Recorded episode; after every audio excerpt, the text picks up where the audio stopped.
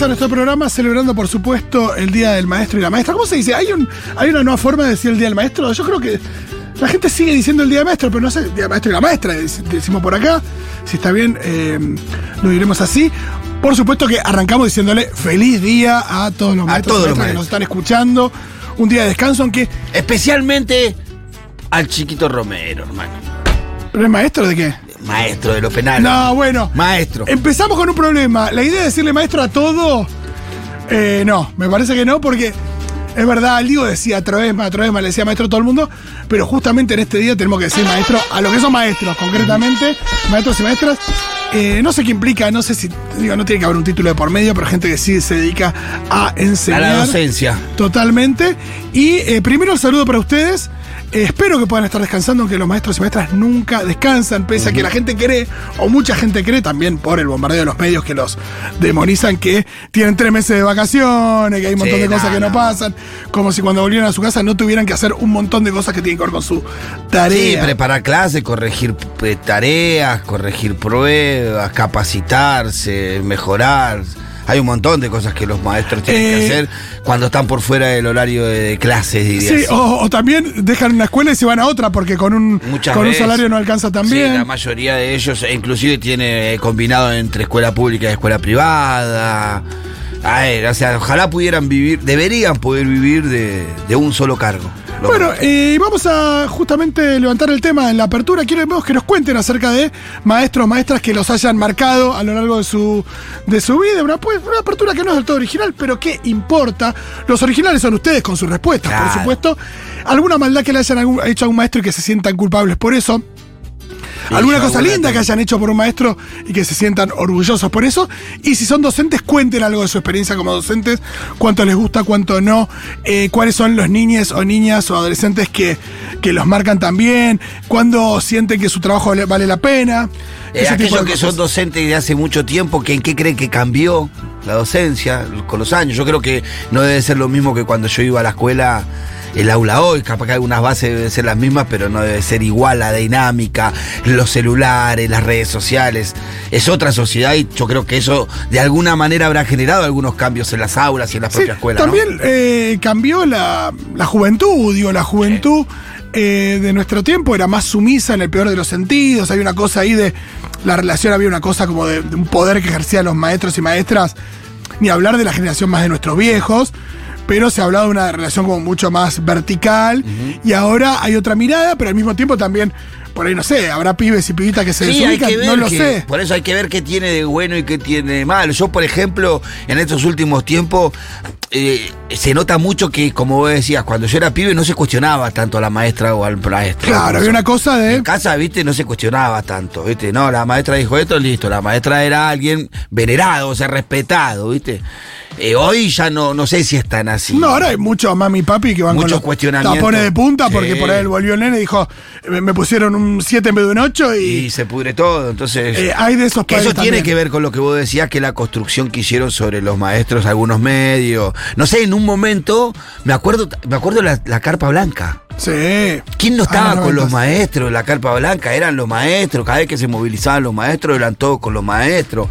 ¿En qué momento pasamos de la carpa blanca a, que- a creer que los maestros son el culpable de todo el fracaso de la educación argentina? Creo que también en el avance ya medio irrefrenable del capitalismo hay una cosa, la idea de sentirse un cliente. De, ah, bueno, yo pago este servicio, o porque lo pago Claro. mis impuestos, o porque lo Reclamo. pago. Y reclamo que el servicio sea como a mí se me canta. Y en el medio hay personas. Sí, que eso está acompañado de un no conocimiento de que uno, por más que el servicio sea estatal, también puede reclamar de que sea de buena calidad. No, eso por supuesto, pero también está esta idea Porque viste de. que como esa idea, no, bueno, como no lo pagás, es de estatal, es, es- es de baja calidad. Si lo pagáramos, porque ahí está, como ahí está la base del pensamiento, si lo pagáramos, podríamos exigir que nos den un mejor servicio. No, si es estatal también puede servir, porque lo estamos pagando los impuestos, también podemos exigir que sea un mejor servicio. Y ahí está la base de la discusión hoy, por ejemplo. ¿Qué queremos? Si queremos una mejor educación pública, y sí queremos una mejor educación pública. No queremos una educación privada, o que el Estado se deje de hacer cargo de la educación. Son dos cosas distintas. Hermoso. Cuenten, cuenten el, a- en- al 1140 66 000, 1140 66 000 es en nuestro WhatsApp, mandan mensaje de audio, de texto. Si son maestres, maestre me encanta, pero es una palabra muy Game of Thrones. Sí, maestro. Si son maestres, eh, nos cuentan cómo están con la profesión.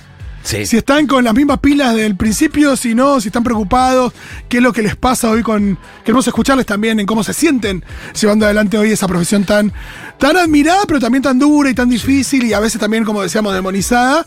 Eh, sienten que hay reconocimiento, sienten que no lo hay, sienten que en los pibes hay reconocimiento. También es difícil a veces, uno lo dice como padre, ¿no? También esto de buscar reconocimiento en niñas muy jóvenes, no sé si valoran lo que tienen. Y, no, y más Alguien- menos si sos el profesor, porque ya sos una. Aunque, aunque esté un poco deteriorada, no deja de ser una figura de autoridad. Y en el momento de. Que se la tiene que poner la gorra cada tanto. Claro, la adolescencia ese es algo para ir a chocar. Cualquier figura de autoridad es algo para ir a chocar más que para ir a chocar. Pero ojo, son fundamentales. Cuéntenos, sí, porque la verdad que están teniendo contacto los profesores y los maestros con un sector de la sociedad que evidentemente a nosotros nos está costando un poco entenderlo. Totalmente. ¿no? Y ellos quizás están más ahí en el día a día, quizás nos pueden dar clave de qué es lo que ellos ven. Así que si hay docentes ahí, sería bueno poder escucharlo. Yo quiero recordar después, cuando, cuando, cuando vayamos a recordar, yo por supuesto quiero recordar a dos profesores. Qué lindo. Bueno, sí, vamos ya a mismo recordar eh, los nuestros, pero antes también, como decía el Pitu, hay algo ahí también de eh, docentes que se encuentran hoy con niñas que, nada, que no tienen una perspectiva de futuro, que están decepcionados con algo que a lo que nunca le encontraron ya hoy pibe de, de 17, 18 años, no sé hasta qué punto eh, puede hablar bien de la política, por ahí están enemistados con eso y ahí eh, cae el voto a mi ley. ¿Qué les pasa si tienen alumnos también que están en esa? ¿Cómo lo llevan adelante? Debe ser difícil también siendo eh, docente.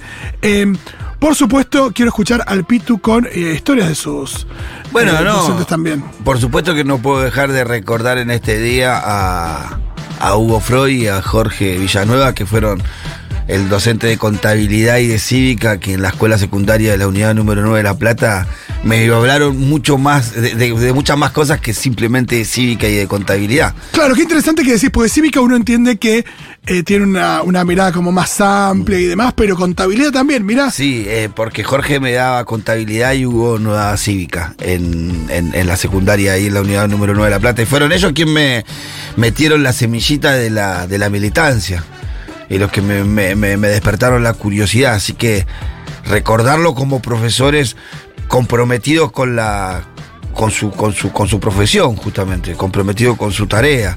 Porque no solamente eran profesores de cumplir horario, no tenían ninguna necesidad de tomarse el tiempo que se tomaron para formar en mí un pensamiento político.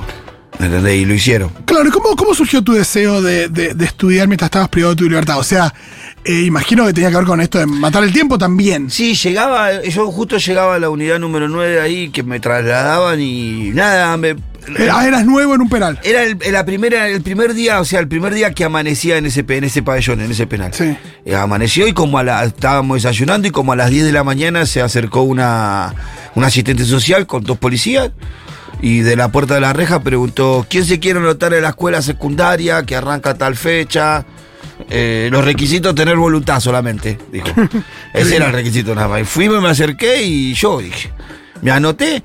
Dije, total, voy a salir. eh, Más que nada era la excusa para salir de la celda, del pabellón. Claro, esto poco. decía matar un poco la rutina. Sí, y después no, después me, me- me gustó. Después empecé a ir a la escuela y me gustó, me gustó. Y después también había como un código de que sabíamos que los que éramos alumnos regular, comúnmente no éramos trasladados, ¿viste? Ah, entonces, tenías la una quedarte en gran el ventaja. Entonces era, pero sí tenías que mostrar que eras un alumno regular. Claro, el traslado eh, siempre es complicado porque, bueno, es empezar de cero también. Y por ahí, que por ahí te toca lejos, por ahí te también toca por el tema de lejos y que tu familia no se va a acercar. Y yo estaba acá en La Plata y por ahí podía aparecer en el Chaco, eh, Ah, en sí. Ushuaia, en La Pampa, de repente, ¿viste? Po, Po- Po Azul, eh, Claro, yo qué claro. sé, podía ir Mercedes, yo qué sé, podía ir a cualquier lugar. Entonces quedarte en ese lugar era una garantía de que vos mantenías contacto con tu familia, porque, viste, cuando viajás siempre al mismo lugar, te acostumbras al viaje, te adaptás, es más fácil todo.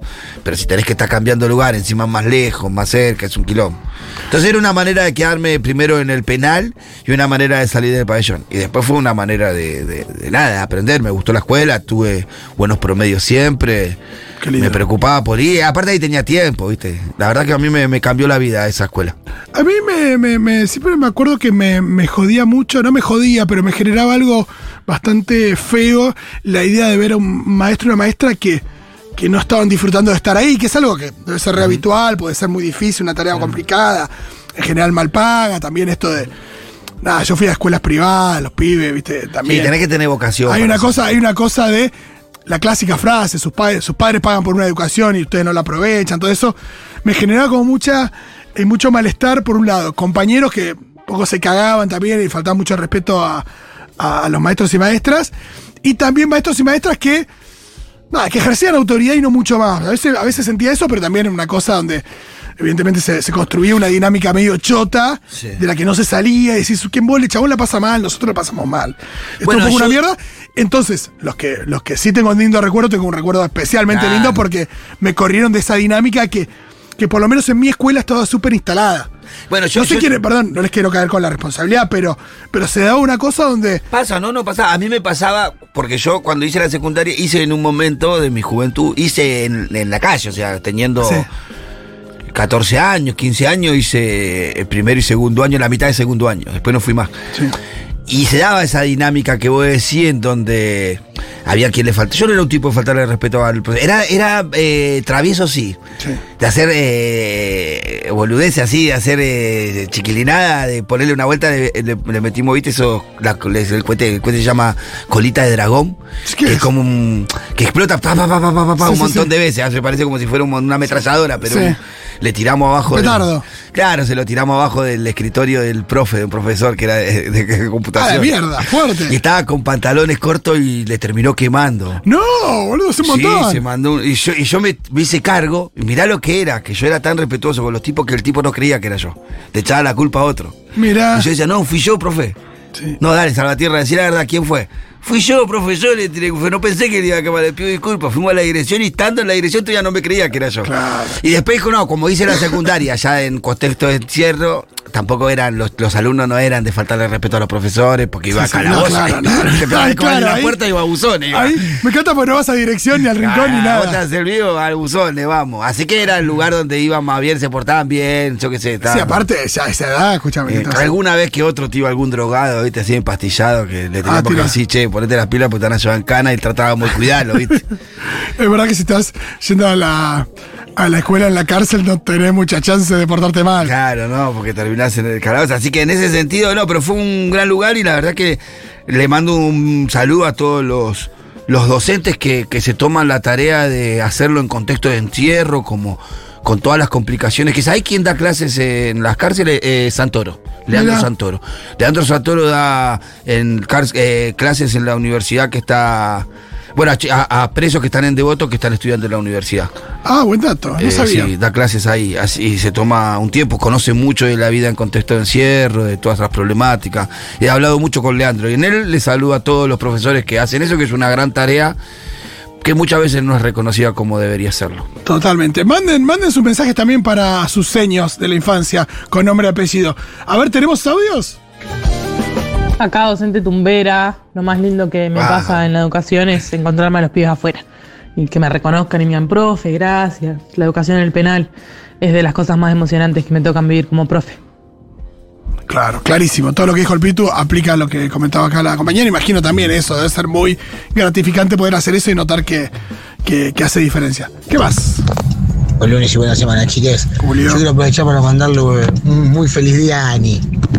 Gran maestra, gran persona y gran amiga que conocí por la FUTU. Así que tenga, espero que esté escuchando. Si no, bueno, le diré que lo escuche por Radio Q después. Eh, que le mando un muy, pero muy feliz día.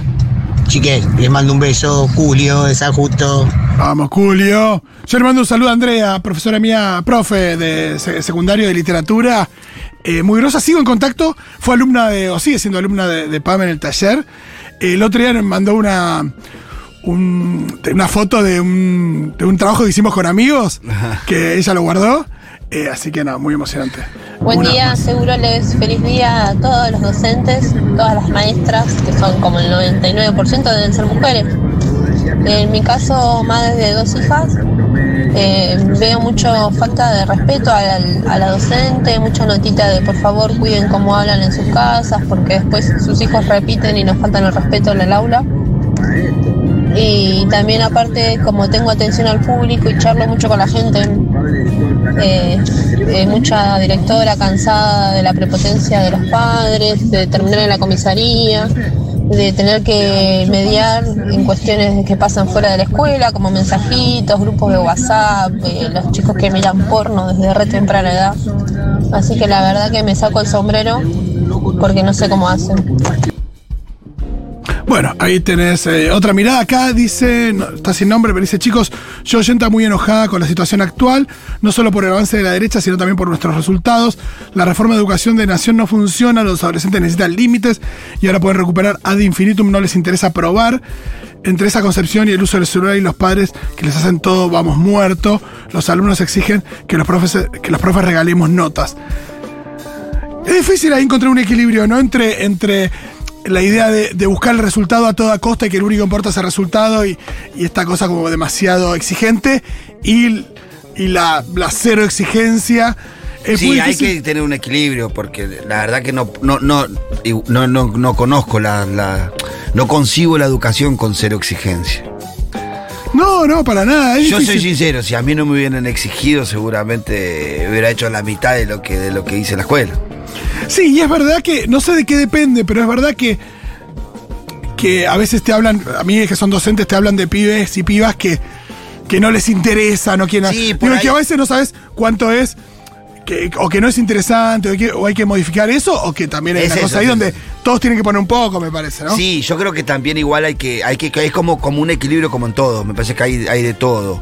Un poco de cómo hacemos para que también eh, la escuela le genere alguna algunas inquietudes, algunas necesidades de conocer, de qué manera quizás pensamos la educación de una manera más, incluyendo otras cuestiones que lo vaya motivando a los pibes de participar.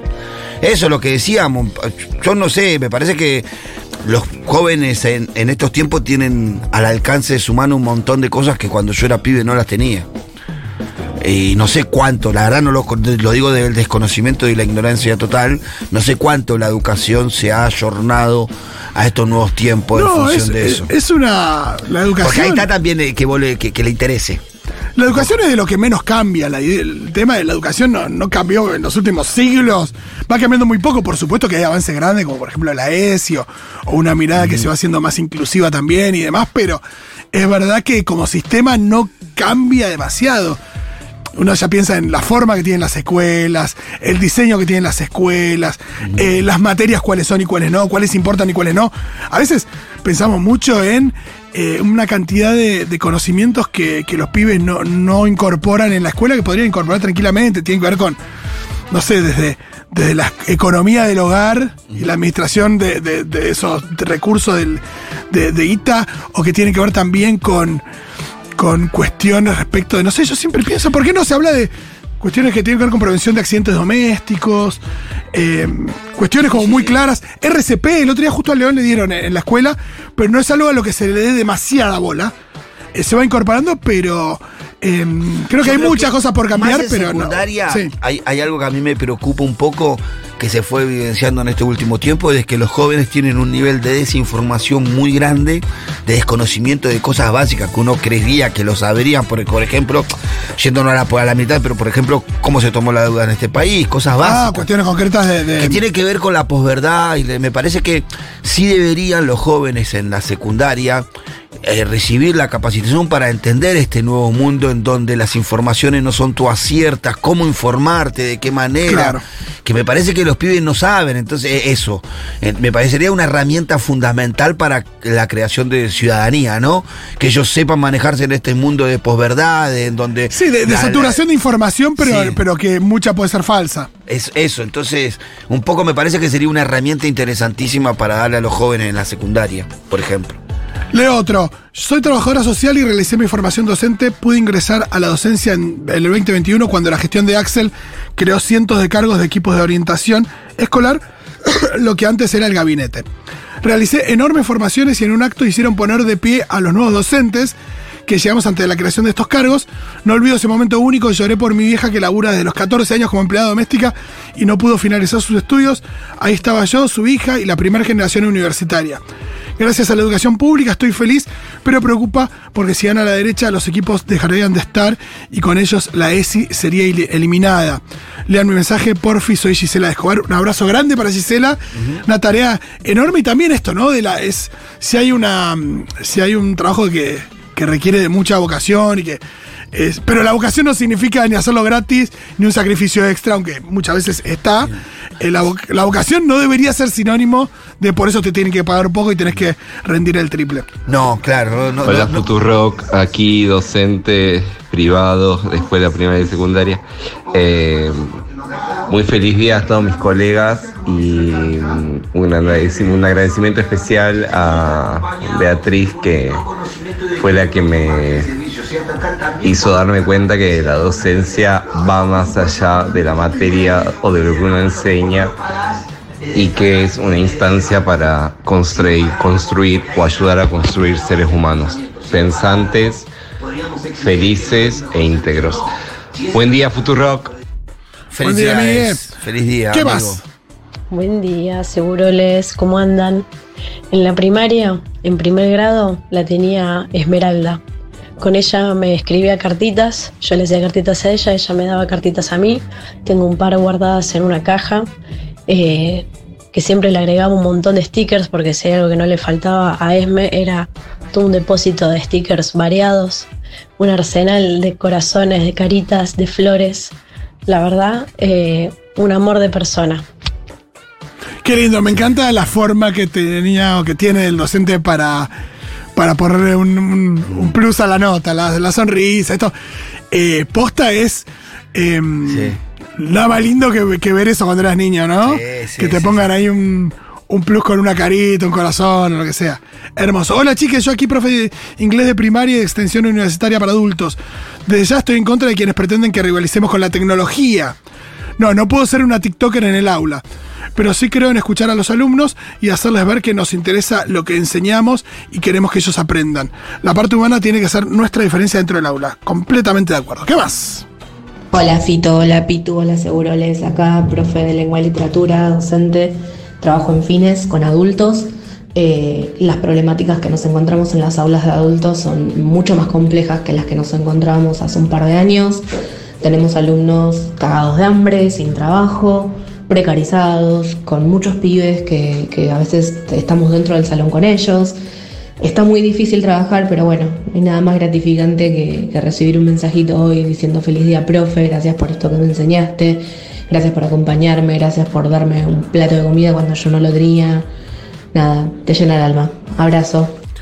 Qué lindo, porque además están eh, con los pibes, en algunos casos, más tiempo que, que los adultos. eh, Sí, que los claro. adultos digo que los padres o que los más padres, ¿no? Eh, así que la, la influencia es enorme. Y ni hablar en la primaria donde de repente tampoco cambias tanto, porque eso en secundaria vos tenés este, aquel, digo, hay una cosa donde cada uno ejerce, por supuesto, una influencia muy fuerte, pero depende de la materia que te, que te cope o no. Pero cuando estás primero, segundo, tercer, cuarto grado. Son más esponja. No, hay una cosa, y no, y hay una cosa del maestro, la maestra que te toca es fundamental porque es el 80% por ahí de tiempo con uno. Claro, vos, vos absorbés todo en esa, en esa encima. Sí. Hola, yo tengo una militancia con esto. Para mí debería haber clases de instalaciones en el colegio. Gas, electricidad, agua. No puede ser que la gente no sepa cómo funciona un calefón. Tal cual, ese tipo de cosas tan básicas deberían estar recontra incorporadas en, en la escuela. Porque aparte, eh, a veces no, no es tanto en términos de información. Y uno tiene esto, a los 40 años buscando tutoriales a ver cómo, Sí, sí, sí. cómo hacer algo que es muy básico y que, y que también tiene que ver con el conocimiento del mundo y es fundamental, que no es solamente para solucionar problemas en tu casa. Bueno, cómo funciona un poco la electricidad, por ejemplo. Sí, un poco el debate del conocimiento útil también. Sí, totalmente. ¿Qué más? Hola chicos, acá docente, cumpliendo años, hermoso. La profesión, eh, aunque canse y agote, es hermoso el reconocimiento de tanto chicos como familias. Es muy lindo y me desperté con el WhatsApp de una alumna que me hizo llorar de las cosas más lindas de la vida. Qué hermoso debe ser para el profesor recibir un mensaje de tu alumno, ¿no? Que- Sí, y aparte del día del cumple, Claro. feliz cumple. Acá, docente, digo una obviedad. La escuela no es una isla. Una sociedad consumista, resultadista, individualista, sin ganas de complejizar, es la que ingresa a la escuela, desde padres y estudiantes. Si uno, entre comillas, pone acompaña a los tiempos que corren, no poniendo ningún límite en materia de caprichos individuales, aprueba todo sin que sepan nada y simplemente está a cargo de los pibes mientras los papás trabajan, cumple, nadie vendrá a felicitarte, pero tampoco nadie vendrá a patotearte. Si se pretende ir a contramano de eso, habrá conflictos. Niños que no aceptan ningún encuadre, padres que solo quieren que pruebes al hijo, etc. Aún así, quienes trabajamos en docencia y lo hacemos con convicción, tenemos la idea de un futuro mejor hecho con las personitas con quienes compartimos gran parte de nuestro día. Bueno, esto es clave lo que dice, ¿no? Ahí al oído donde hay que hacerse cargo como padre también y como alumne a la hora de eh, bueno, ¿qué esperamos de la escuela y qué tenemos que poner nosotros en la escuela? Porque el otro día me contaba también una, una, amiga que esto, hablándole a los pibes respecto de las elecciones, de que lo importante es cuidar la democracia, y qué sé yo, hay algo donde, che, también está bajando línea porque no hay que votar a mi ley. Y bueno, entonces es muy difícil porque si te vienen los padres o la escuela misma al humo porque decís un poco lo que te parece, también es muy difícil. E, es importante también pensar en, en, en el aula como un lugar súper eh, sagrado y de resguardo, de eso tiene que haber una, suerte de intimidad entre eh, docentes y alumnos como para que pueda eh, el docente hacer su trabajo ahí sin que los padres estén respirándole en la nuca, ¿no? Al docente. Hay algo ahí a veces de los padres que son... Y creo que igual los docentes saben encontrar la manera de formar ese pensamiento en la cabeza. Yo creo primero, es imposible que un docente no le imprima, no le imprima a sus, a sus alumnos algo de lo que lleva, propio. Y muchas veces tiene que ver cómo vos mirás al mundo, tiene que ver con tus convicciones, con tu manera de mirar el mundo, con tus convicciones políticas inclusive. Y naturalmente, si vos tenés un profesor que vota mi ley, una maestra que vota mi ley, tarde o temprano eso se lo va, se lo va, aunque no quiera, se lo va a transmitir de alguna manera, y viceversa lo mismo. Y encuentran los caminos de hacerlo sin tener que hablar de la actualidad los, los, profesores, me parece, los docentes. Hola, Futurockers. Eh, la maestra que ha transformado y cambiado mi vida, obviamente, fue mi madre, quien ha llevado todos sus años de docencia frente al jardín público con mucho amor y responsabilidad y ha transmitido su amor por enseñar y su y su vocación a sus cuatro hijos. Así que absolutamente orgullosa. Che, no medio fulero pedir que se enseñe todo en la escuela, dicen acá. Tipo, mi mamá me enseñó cómo funciona el calefón. Entiendo que no todos tienen la posibilidad de tener padres o más padres que te enseñen cosas básicas, pero qué difícil el límite del conocimiento útil en la escuela. Bueno, es interesante, por supuesto que uno no dice que un profe de cuarto grado tenga que tener conocimiento de todo y transmitirlo bien, eh, ni, que, ni que agregue... Eh, contenido eh, sin que le paguen más o mejor. Hablamos de enriquecer también, de alguna manera, poder eh, ampliar el tipo de conocimiento que se recibe en la escuela, pero por ahí con. Sí, eh, también hay escuelas, escuelas, técnicas. Totalmente, y también con, con, seños que, nada, que puedan también incorporar estos conocimientos eh, en un marco donde, donde les paguen por hacerlo y donde no sea todavía más carga. Pues, por supuesto que cualquier cosa que uno le pida a la escuela no significa poner más carga sobre un docente, ¿no? Eso está claro y es verdad que por ahí nosotros acá, a la hora de decir qué lindo sería una educación que incluya todo esto, no por eso de no pensar en que todo esto recae sobre un docente. Bueno, volvemos eh, a leer mensajes en un ratito. Ante todo, el saludo para eh, maestros y maestras que están por allí.